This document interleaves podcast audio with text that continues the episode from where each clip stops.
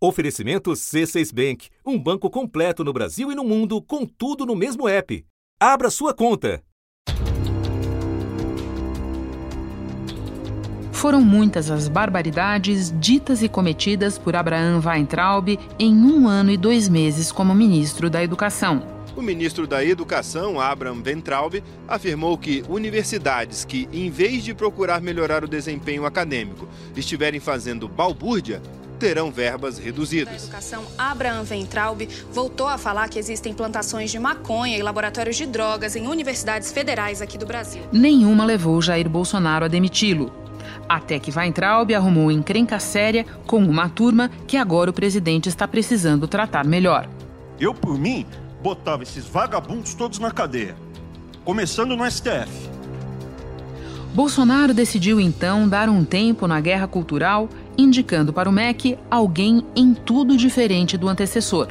Aonde houver solução educacional de qualidade, nós encontraremos projeto educacional de continuidade.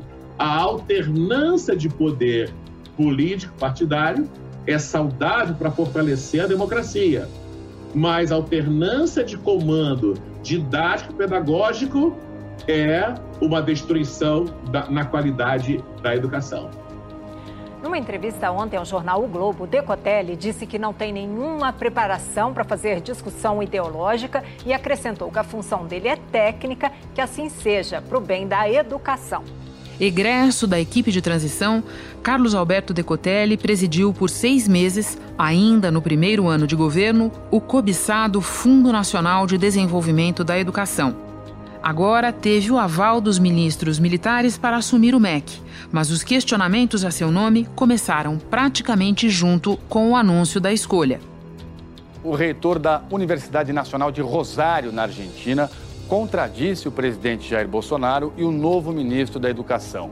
Franco Bartolatti diz que Carlos Alberto Decotelli teve a tese de doutorado reprovada e, portanto, não tem o título de doutor. A Fundação Getúlio Vargas vai apurar a denúncia de plágio na dissertação de mestrado do ministro da Educação, Carlos Alberto Decotelli. E hoje surgiu a informação que Carlos Alberto Decotelli ficou por três meses na Universidade de Wuppertal, na Alemanha, e não por três anos, como sugere o currículo divulgado pelo Ministério da Educação. Embora o caso de Decotelli seja de fato impressionante, autoridades com buracos no currículo já tinham aparecido neste governo e em anteriores. Tanto é que, na noite de segunda-feira, Jair Bolsonaro ensaiou manter o recém-indicado. Nas palavras do presidente Bolsonaro, vem enfrentando todas as formas de deslegitimação para o Ministério. Continua o presidente. O senhor Decotelli não pretende ser um problema para sua pasta, bem como está ciente de seu equívoco. E o próprio tentou se explicar. Ele a perguntou como é que essa questão de detalhe acadêmico, de doutorado, de pós-doutorado, de pesquisa, de, de, mestrado, como é que esta, esta estrutura de inconsistências onde existem? Ele queria saber o que é isso. Então, eu expliquei a ele a questão de diferença entre defender uma tese e a diferença entre cursar os créditos do doutorado. O senhor continua sou ministro? ministro, tem trabalhos agora e agora fica até de noite, sabe para quê? Para tentar corrigir as, os ajustes de Enem, de SISU, das demandas grandes. Não tem nenhum. Mas não deu. O professor Carlos Alberto Decotelli não resistiu cinco dias no cargo de ministro da Educação. O ministro Braga Neto levou Decotelli ao terceiro andar para essa conversa final com o presidente Jair Bolsonaro. Foi uma conversa rápida, onde o presidente disse para Decotelli que agradecia a passagem dele pelo ministério. Ele disse que não conseguiria segurar Decotelli diante dos fatos. E assim foi. Na redação do G1, eu sou Renata Loprete e o assunto hoje é a queda do ministro da Educação que não chegou a tomar posse. O que a breve jornada de Carlos Alberto Decotelli revela sobre o momento do governo Bolsonaro e quais os caminhos possíveis para o presidente agora. Questões que eu vou discutir com Bernardo Melo Franco, colunista do jornal O Globo e da Rádio CBN. Quarta-feira, 1 de julho. Bernardo, vamos começar fazendo o inventário do ministro que não foi. Lembra para nós quem é o Decotelli, de onde ele saiu, como ele foi alçado para o MEC? Olha, o Decotelli foi apresentado como uma escolha técnica do governo e por isso mesmo ele foi até uma boa novidade, depois daquele cenário de terra arrasada que tinha sido deixado pelo Abraham Weintraub, é, que fez uma gestão trágica e acabou saindo fugido, inclusive do país, é, usando um passaporte diplomático para não ser barrado na imigração dos Estados Unidos. Quando um ministro deixa o país, tem de ter uma autorização da Casa Civil, ou seja, a Casa Civil, para o Planalto, tem que dar uma autorização oficial para o ministro se ausentar do país. Isso não aconteceu, ou seja, mais uma irregularidade aí nessa saída ali que pareceu mais uma fuga do ministro Abraham Weintraub. Então, eh, o Decotelli não estava no radar das opções mais cotadas para esse cargo. Ele foi uma surpresa, foi anunciado pelo presidente diretamente nas redes sociais. O novo ministro da Educação eu sou Carlos Alberto Decotelli, o pessoal pode entrar no Google aí, ver o seu currículo, a sua vida. E ele teve como padrinhos é, alguns militares que trabalham no Palácio do Planalto, que são conselheiros próximos do presidente e que parece que tinham convencido finalmente Bolsonaro é, de que essa era a hora de buscar alguém com perfil mais moderado, ou seja, não transformar mais é, o Ministério da Educação em um dos bunkers aí de, de guerra ideológica é, do governo. Então, o Decotelli acabou sendo bem recebido, embora não fosse um nome técnico da educação, ele foi recebido é, bem tanto pelo Congresso quanto pelo setor da educação. Agora, ninguém esperava é, que o currículo dele fosse desmanchar tão rápido. Bom, é, lembrar também a passagem que ele teve pelo FNDE, né, Bernardo? Já no governo Bolsonaro. Ele teve uma passagem rápida pelo FNDE, acabou saindo para dar lugar ao Centrão, é, mas era uma pessoa que estava ali no radar do bolsonarismo desde a campanha, porque é, ele é oficial da reserva da Marinha, é, ele foi professor da Escola de Guerra Naval e, por causa dessas credenciais é, militares, ele foi chamado para a equipe de transição do governo Bolsonaro. Então, ele estava ali orbitando próximo das pessoas no momento que o governo era formado, mas continuou ali entre as cartas de reserva e acabou sendo é, puxado depois daquela saída abrupta do Weintraub. Bernardo, toda essa confusão em torno do currículo, o doutorado que não houve, o pós-doc que não era bem isso, os questionamentos até anteriores, o fato de que mesmo o oficialato dele é um oficialato de segunda classe, é, e ninguém sabia de nada disso, ou pelo menos não estava posto é, na hora da indicação, te parece revelador do quê? De uma prática comum no Brasil, já que nós temos outros casos nesse governo, em outros governos, da pressa com que se precisou arrumar uma saída para o Weintraub? Como é que você lê essa confusão? Renata, acho que é uma mistura de todas essas coisas. É, em primeiro lugar, essa prática de adulterar currículos ou de turbinar as próprias fichas acadêmicas é uma espécie de um esporte nacional, né, inclusive suprapartidário.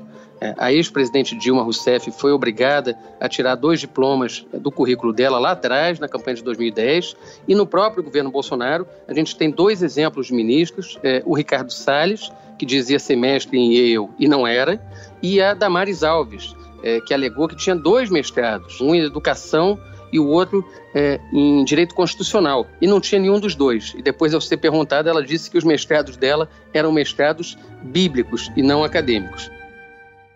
Por outro lado, é, o bolsonarismo ele sofre de uma doença crônica de falta de quadros. É, a gente tem um presidente da República que não pertence mais a nenhum partido, ele brigou até com o partido pelo qual se elegeu. O presidente Jair Bolsonaro assinou o pedido de desfiliação do PSL. A crise com o partido se agravou depois que Bolsonaro cobrou uma auditoria nas contas da legenda e disse que o presidente do PSL, Luciano Bivar, estava queimado. Por trás dessa briga, há o repasse de quase 80 milhões de reais do fundo partidário esse ano. É, o grupo dele político mais próximo é composto pelos próprios filhos e ele tem dificuldade de dividir poder com o Congresso Nacional, é, com os partidos políticos. Então, isso dá uma abertura é, para que o governo seja montado na base dos lobbies, das indicações e da guerra é, de influência de grupos é, muito sectários, como, por exemplo, aquele que é liderado pelo é, guru, o Olavo de Carvalho, é, o ideólogo aí do bolsonarismo, que foi quem conseguiu emplacar os dois ministros da educação que antecederam o Decotelli. Bernardo, quando a gente pega os casos da Damares e do Salles que você mencionou, percebe que currículo de pé quebrado nunca foi problema para o Bolsonaro. E quando a gente sai do terreno dos currículos e vai para outra natureza de problema, pega o próprio caso do Weintraub, E lembra da atitude do presidente? Ele demora a ceder, ele não tem por hábito ceder a apelos para tirar os ministros que ele quer manter. Por que, que foi tão rápido com o Decotelli agora? Porque ele não estava comprometido com esse nome desde o início? Porque ele achou que dessa vez o problema era sério, porque o governo está vivendo uma outra situação.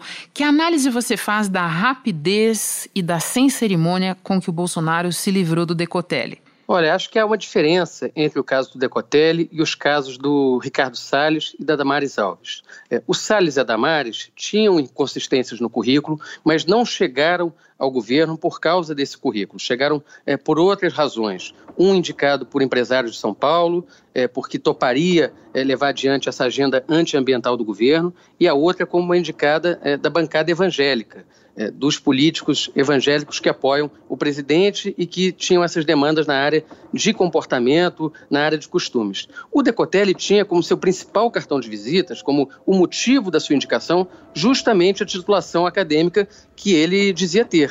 Então, o próprio presidente da República, ao anunciar a escolha dele, fez questão de frisar nas redes sociais. Que é bacharel em Ciências Econômicas pelo ERJ, fez mestrado na Fundação Getúlio Vargas, é doutor na Universidade de Rosário, da Argentina, e pós-doutorado na Universidade de Wuppertal, Wuppertal, na Alemanha. Ok? Muito rapidamente, todas essas é, atribuições elas acabaram sendo desmentidas. Então, ficou ruim para o presidente segurar essa nomeação. É, por outro lado, o Decotelli claramente não era uma escolha pessoal dele. Era uma pessoa que ele é, mal conhecia e que ele foi convencido em cima da hora a nomear. Então, isso, sem dúvida, a falta de um laço do presidente pessoal é, com o indicado é, fez com que ficasse mais fácil também se livrar dele. É, lembrando que o Bolsonaro é uma pessoa que leva essa questão da lealdade pessoal muito em conta na hora de contratar ou de demitir os seus colaboradores. Concordando com esses dois fatores que você enumerou, Bernardo, eu te pergunto: você não vê aí também um terceiro fator, que é qual é a situação do governo Bolsonaro neste momento, em contraposição aos momentos em que estiveram fracos outros ministros? Ou seja, Bolsonaro não está podendo comprar muita confusão e sustentar muita situação insustentável agora. Faz sentido para você pensar nisso? Sem dúvida. Inclusive, para mim fica muito claro que a nomeação do Decotelli foi uma concessão que Bolsonaro fez é, ao Congresso Nacional e ao Supremo. A gente espera que possa ficar melhor, né? Estava muito ruim o Ministério da Educação. Todo mundo sabe a minha posição, então não adianta aqui ficar reafirmando. Eu acho que não, não, é, não é isso que vai melhorar o diálogo com, com o Ministério da Educação. Esperamos que, que, que a gente possa ter no Ministério da, da Educação alguém de fato comprometido com a educação e com o futuro das nossas crianças. Ao abrir mão de ter um guerrilheiro ideológico no MEC e entregar essa pasta a alguém que se dizia um moderado, que vinha com discurso de diálogo e discurso de, concilia de conciliação. É, você vê um ministro que diz que vai ter boas relações com os estados e os municípios e mencionou também uma boa relação que ele quer ter com o Congresso, já significa um avanço muito grande em relação ao Weintraub que, vamos lembrar, não são características próprias do presidente da República, embora agora, mais uma vez, ele esteja encenando esse teatro é, de moderação, é, de diálogo com as instituições. Não é uma característica dele, nunca foi, e eu entendo que não será também no futuro. E o Bolsonaro, nesse momento, Renata, ele é um presidente muito frágil. Ele, por um lado, enfrenta uma crise sem precedentes na área de saúde, embora ele tenha tratado essa pandemia como uma gripezinha, é, para mim parece muito claro que ele já tem a dimensão do estrago que isso faz no país, na economia e no próprio governo dele, na sua própria imagem pública. Ele é um presidente é, que perdeu muita popularidade nos últimos meses, embora mantenha aí esse patamar de apoio em torno dos 30%. É, ele viu a sua rejeição crescer muito. O Datafolha divulgou uma nova pesquisa com a avaliação do governo Bolsonaro. A rejeição ao presidente atingiu o nível mais alto desde que ele assumiu em janeiro do ano passado. No primeiro levantamento, 30% consideravam um governo ruim ou péssimo, e agora subiu para 43%. E por último, ele é um presidente sob ameaça ameaça de investigações que envolvem os seus filhos, é, que envolvem ele próprio, e também de ameaça é, de impeachment ou de cassação do mandato pela via do TSE. Esse momento agora, Renata, ele me lembra um pouco aquela fase final, é, descontando aí as diferenças, claro, mas lembra um pouco a fase final do governo Dilma, quando a gente tinha também ministros que eram nomeados numa semana e acabavam caindo na outra. Se a gente for pensar, do começo da pandemia para cá, o Bolsonaro já trocou um ministro da Justiça, dois ministros da Saúde e agora vai para sua segunda troca na educação para não falar da Secretaria de Cultura, das Secretarias da Saúde, enfim, de outros órgãos do governo, estão tendo uma rotatividade muito alta. Quer dizer, é, o prazo de validade dos colaboradores desse governo já era curto e agora está ficando curtíssimo. Bem lembrado, Bernardo. E tem um outro aspecto muito característico desses momentos que nós estamos assistindo aí nesta demissão, que são os padrinhos se afastando, né, Bernardo? Nesta terça-feira, e, e, pública e reservadamente, os ministros militares, os assessores do presidente que de alguma maneira apadrinharam essa indicação, já estão fazendo aquele tradicional eu não tenho nada a ver com isso, né? Pois é, isso ficou muito claro e é uma regra antiga da política, né? Filho é, bonito tem muitos pais e filho feio não tem pai nenhum. Não tem nenhum. Então, no momento que o Decotelli se revelou uh, uma encrenca, se revelou um problema, um constrangimento para o Bolsonaro, é, todos os padrinhos vão se afastando, a começar pelo general Heleno, que no final da tarde dessa terça-feira é, fez um, um, desagravo a si mesmo nas redes sociais. O ministro do Gabinete de Segurança Institucional, Augusto Heleno, disse numa rede social que o GSI e a BIM examinam sobre quem vai ocupar cargos no governo, antecedentes criminais, contas irregulares e pendentes, histórico de processos e vedações do controle interno. No caso de ministros, cada um é responsável pelo seu currículo. A gente sabe que não é bem isso. E, por acaso, é, o que mais se vende em relação à BIM é que ela faz um pente fino para evitar que o presidente da República nomeie pessoas inadequadas para a administração. Foi exatamente o que aconteceu nesse caso. Bernardo, vamos então agora olhar o daqui para frente à luz dessa guerra de influência que você mencionava há pouco. Os chamados olavistas não gostaram nem um pouco de perder o Ministério da Educação e estavam nas redes sociais, é, assim como Carlos Bolsonaro, um dos filhos do presidente, atirando contra o Decotelli.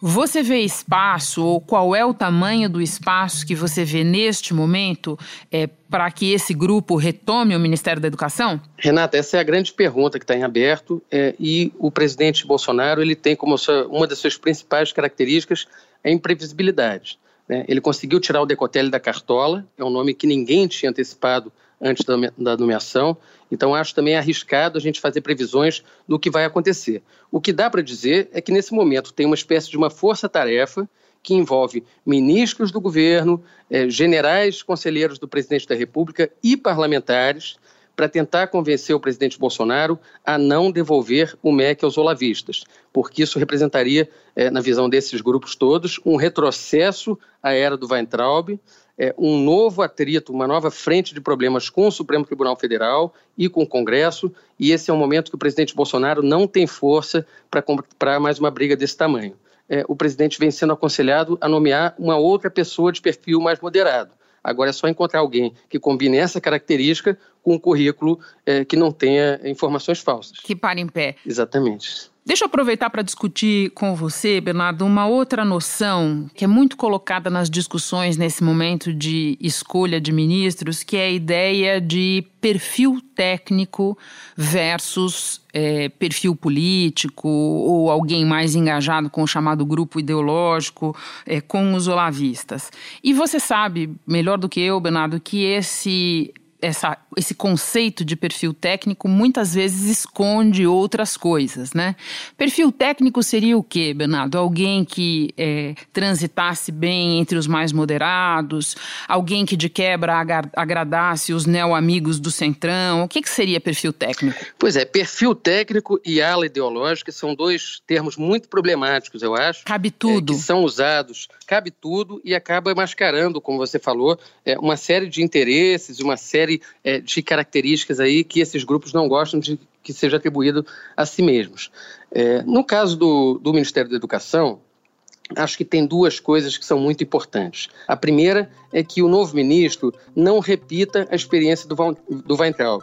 Ou seja, é, que o Ministério da Educação não seja mais um foco de problemas, de atrito permanente com as instituições e de guerra ideológica.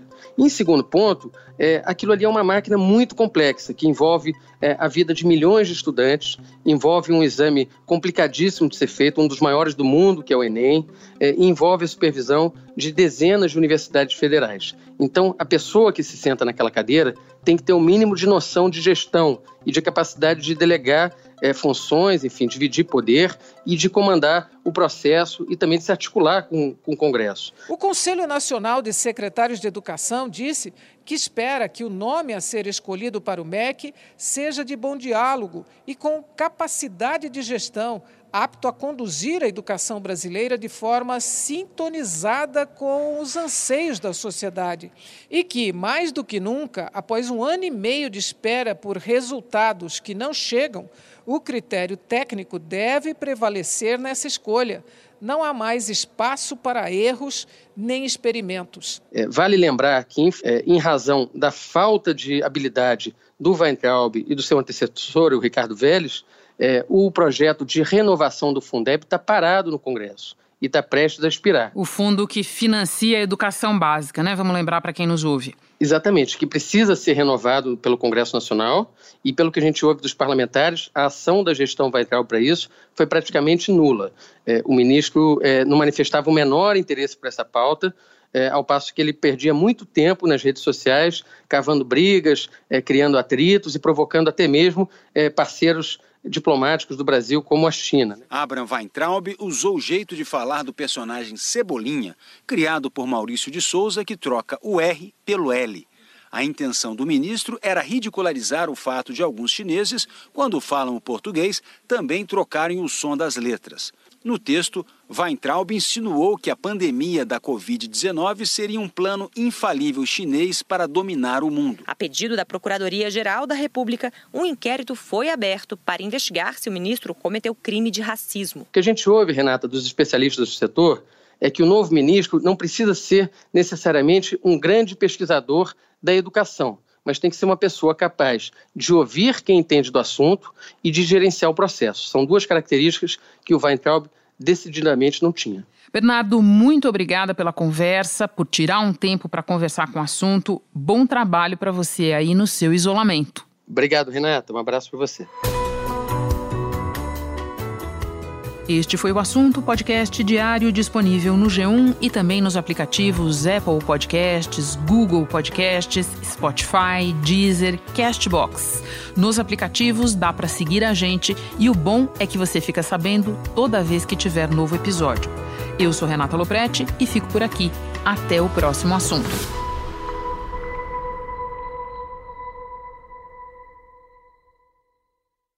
Você no topo da experiência financeira que um banco pode oferecer.